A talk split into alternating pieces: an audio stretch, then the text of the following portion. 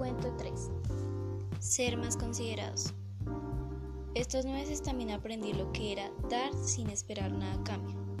Me di cuenta lo afortunada que soy por tener un plato de comida todos los días sobre la mesa y contar con mi familia en cualquier situación, ya que muchas personas no tienen ese regalo. Hace unas semanas mi familia y yo nos dimos a la tarea de regalar cosas que no necesitamos o cosas que no usábamos para personas que sí lo necesitan.